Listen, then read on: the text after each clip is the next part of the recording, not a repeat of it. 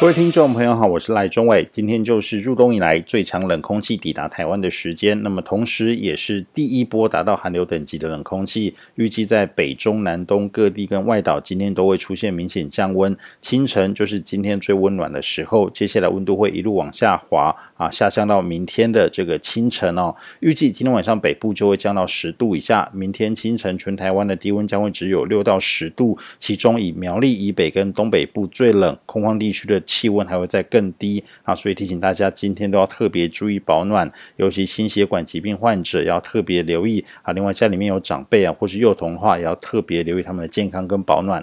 那么这一次冷空气的前缘在昨天深夜就啊已经抵达台湾北部，造成明显的降温啊。淡水在今天清晨的六点已经降到只剩下十一度啊，在短短六小时以内就降了九度哦。板桥跟基隆也分别降到只剩下十二度左右，桃园新屋降到十一度以下。台北的话，清晨还有十四度，但是今天白天的气温也会一路往下滑。那么中南部跟东部在今天白天也会陆续受到冷空气的影响，预计今天晚上会降到只剩下十一到十四度。明天清晨就是这一波寒流影响台湾啊，这个期间最冷的时候，预计苗栗以北跟东北部会降到只剩下六度。中部跟东部会降到只剩下八九度左右啊，南部也会降到只有剩下十度。那么空旷地区甚至还会再低一到两度哦。那么这波寒流影响会一直持续到后天的礼拜五，也就是元旦啊。虽然明后天强度会逐渐减弱，但是因为冷空气还在，加上中南部还有辐射冷却的影响，所以各地气温还是偏低。